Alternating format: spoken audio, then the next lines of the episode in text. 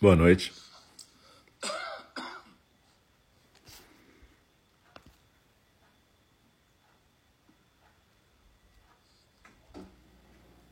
Então, voltamos aqui com o segundo programa dessa noite, que é a fala do Dharma, né? Hoje é quarta-feira. Quarta-feira, 26 de maio, dia do Vesak, dia do nascimento, despertar e morte do Buda Shakyamuni. A gente está no segundo programa dessa noite, que é a fala do Dharma. E essa, esse segundo programa, normalmente a gente lê um trecho de um livro. No momento a gente está estudando Aberto ao Desejo, do Mark Epstein. E a gente faz um comentário que tem a ver com Dharma. Ou pelo menos como o instrutor está praticando Dharma. Né? Na verdade, a fala do Dharma é sempre, eu explico, que é como se fosse uma prática de zazen. Quem está escutando faz na postura, seja na postura na almofada na postura na cadeira, a modo ocidental. E quem está falando, o instrutor, também procura estar tá numa disponibilidade de zazen.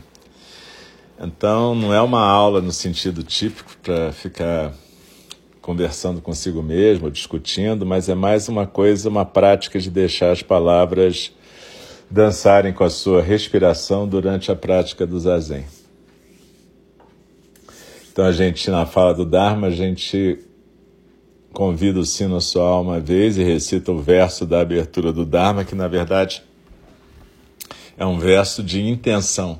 Do mesmo jeito que a gente viu ali atrás, no primeiro programa, que foi uma meditação compartilhada, e se alguém não estava na meditação, eu sugiro que depois escute que a meditação tem a ver com o que a gente vai estar tá lendo e comentando.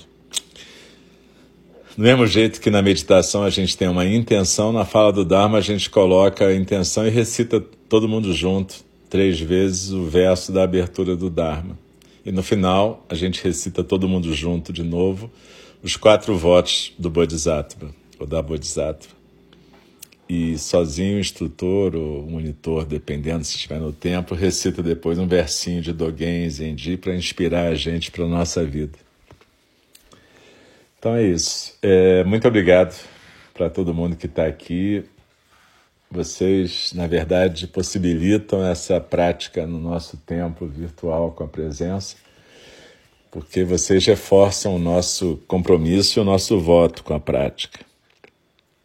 Curioso isso, né? Mas a gente só consegue praticar, na verdade, quando a gente tem um voto com alguém, né?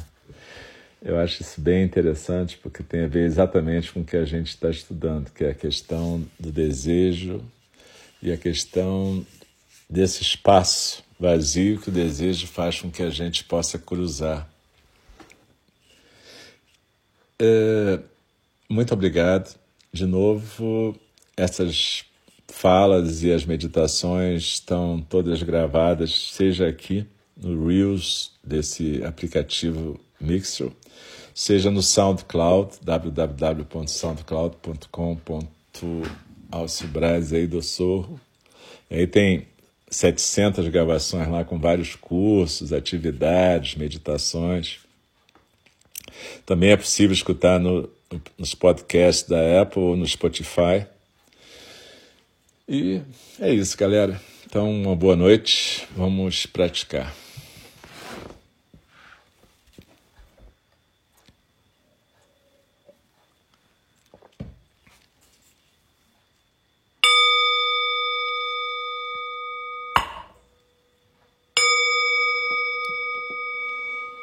O Dharma, incomparavelmente profundo e precioso, é raramente encontrado mesmo em milhões e milhões de eras. A nós é dado vê-lo, ouvi-lo, recebê-lo e guardá-lo. Oxalá possamos verdadeiramente compreender e praticar o significado das palavras do Tathagata. O Dharma, incomparavelmente profundo e precioso, é raramente encontrado mesmo em milhões e milhões de eras. A nós é dado vê-lo, ouvi-lo, recebê-lo e guardá-lo. Oxalá possamos verdadeiramente compreender e praticar o significado das palavras do Tathagata.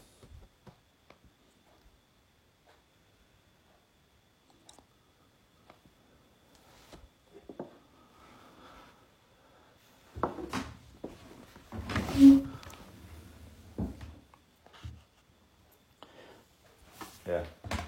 Só um minuto, acho que deu uma confusão aqui na internet.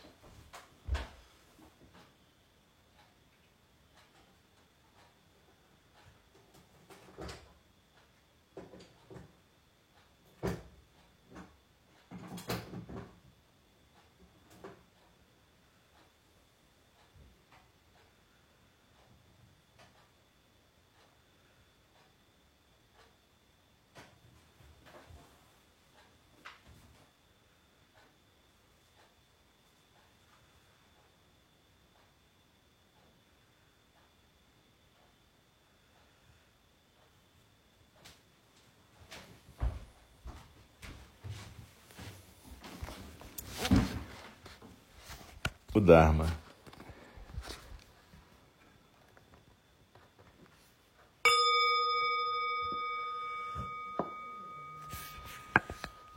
Xi. Será que voltou?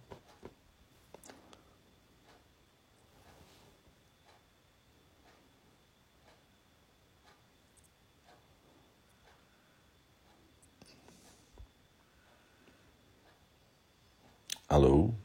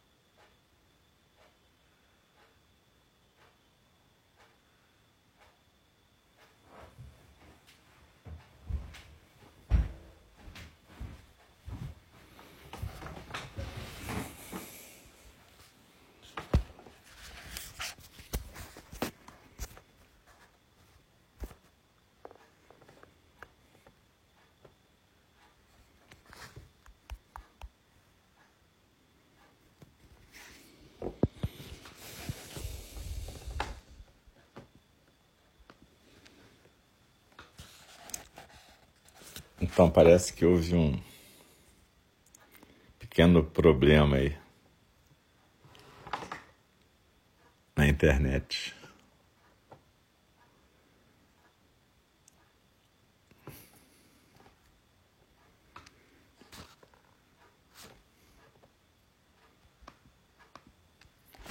Então,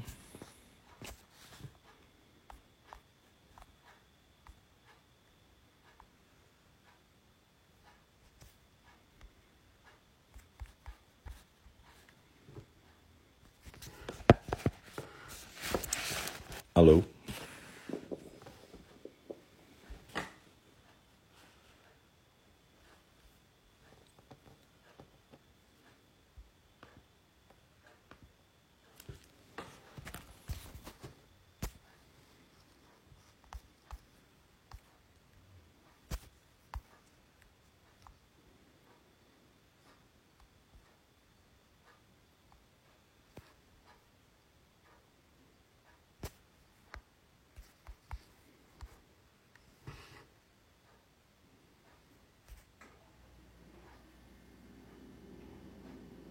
Alô? Alô? Alô?